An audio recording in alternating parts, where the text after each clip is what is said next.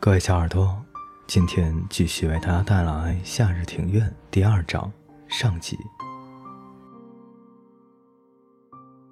那间房子好像都不曾整理过似的，外墙上的木板有一半以上都剥落了，风一吹，它们就摇摇欲坠。门窗上的玻璃破的破，补的补，而且还是用胶带把报纸粘在上面的。房子的周围被一堆东西围了起来，这些东西包括不明的废物，积满了多年遗失的腌菜桶、旧报纸、垃圾袋等等。靠南的院子有一棵金木犀，正对着房子的长廊，长廊的下半部分是一片不透明的玻璃，而这片不透明的玻璃门正好将里外的两个世界隔开。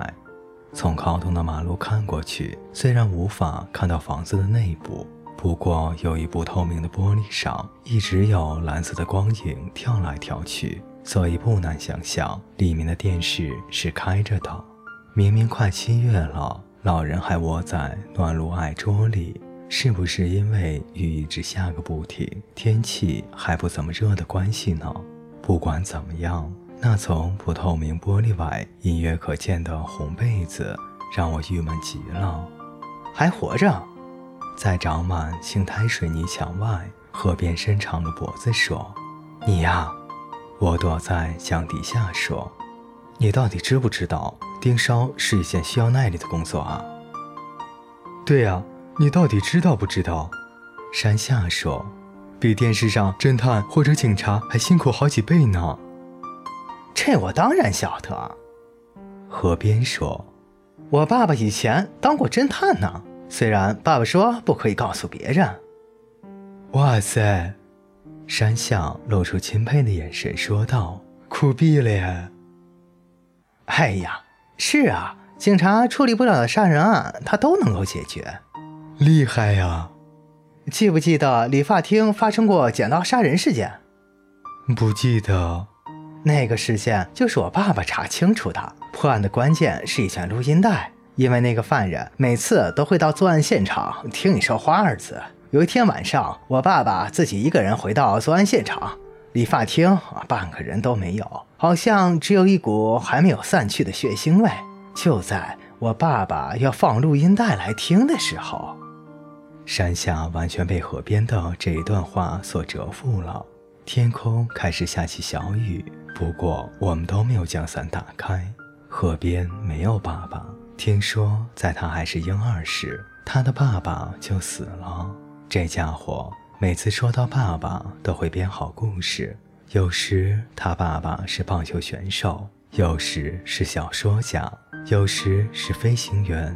通常他一年会说过两三次，大家的反应也总是充满了惊讶。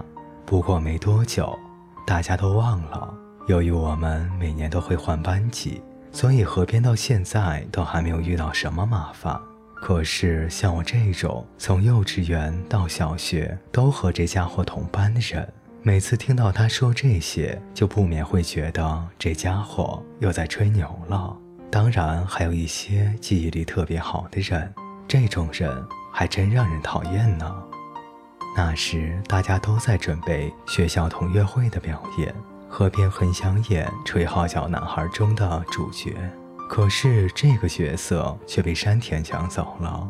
本来主角是要由老师来选，谁知道山田却先在大家面前说他是候选人，而且还说他无论如何都要演这个角色。河边大概是很不甘心吧，就告诉大家说说他爸爸曾经是个演员。他是很有名的配角，像电视剧那么烂的戏，他根本不演。他是个标准的舞台剧演员。我记得那是山田，马上露出了诡异的眼神。河边，你爸爸不是飞行员吗？河边无言以对。山田骂道：“骗子！你爸爸不会觉得丢脸吗？”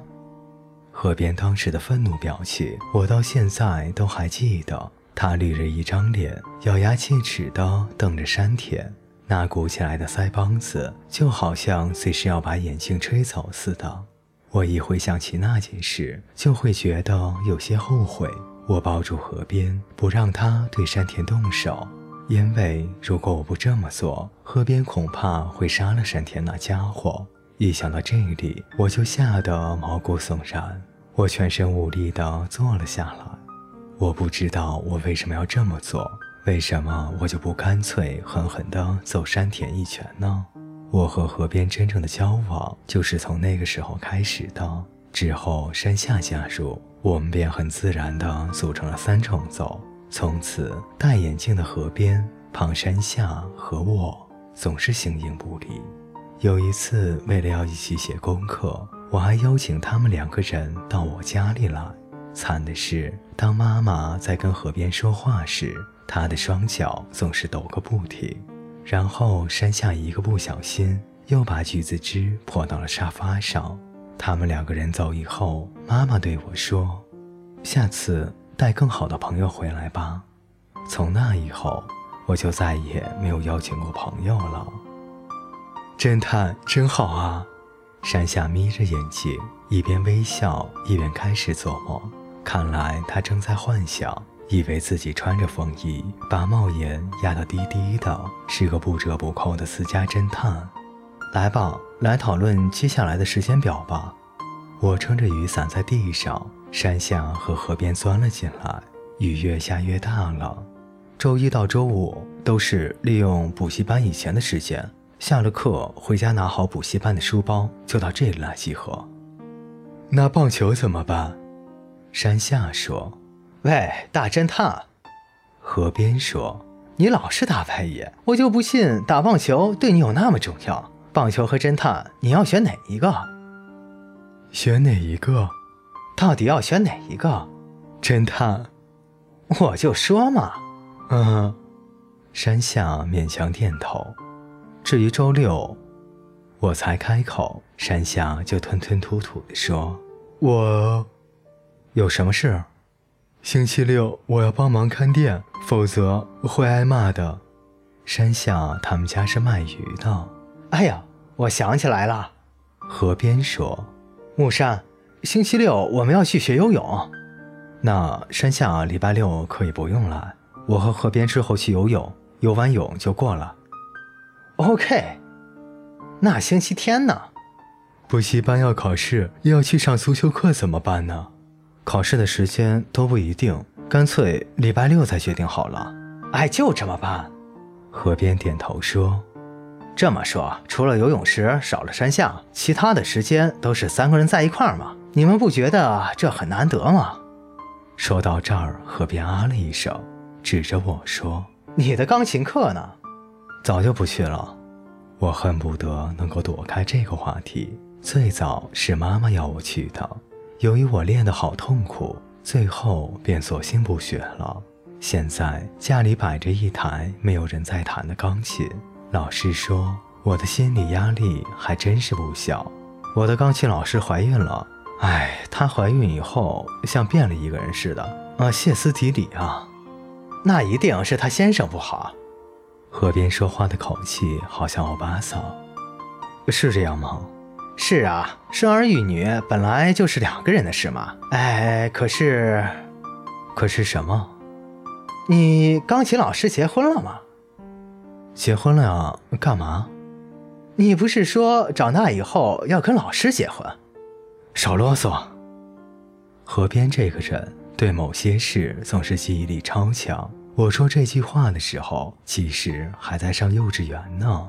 河边开始一边哼着《少女的祈祷》，一边跳到伞外大叫：“老师，请和我结婚！”山下像个白痴，在一旁咯咯的笑着。我的耳根变得滚烫如火。说来惭愧，我到现在都还不会弹《少女的祈祷》呢。他们两个都是搭档出现，一个是又高又瘦，另一个则是又矮又胖。他们像极了劳莱与哈台，简直是喜剧演员中的绝配。两个人都有一头跟扫把一样的蓬松乱发，以及一对突突的眼睛。不知道为什么。我心中所想的妖怪就是这个样子。从小，这对像劳莱与哈台的妖怪就常在梦里追着我不放。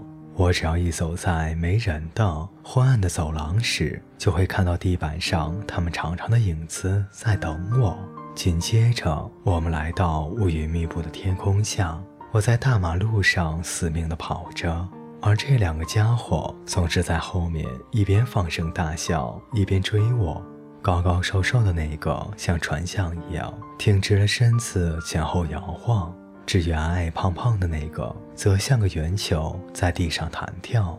虽然他们的样子像极了漫画里的人物，但对我而言真是恐怖到家了。而他们笑得越过火，我尿床就越严重。说起来还真是不堪其扰。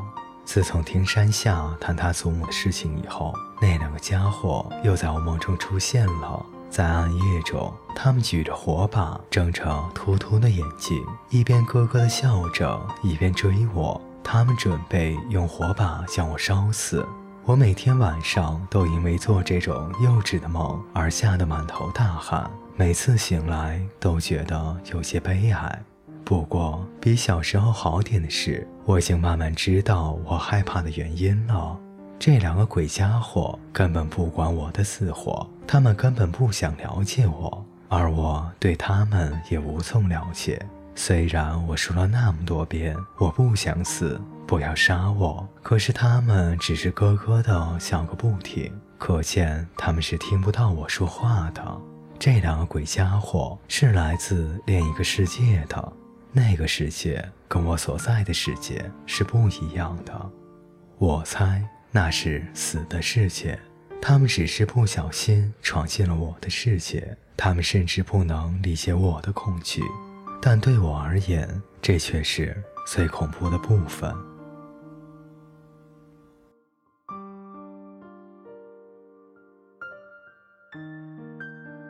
各位听众朋友。本节故事就为您播讲到这里，感谢您的陪伴，我们下节再见。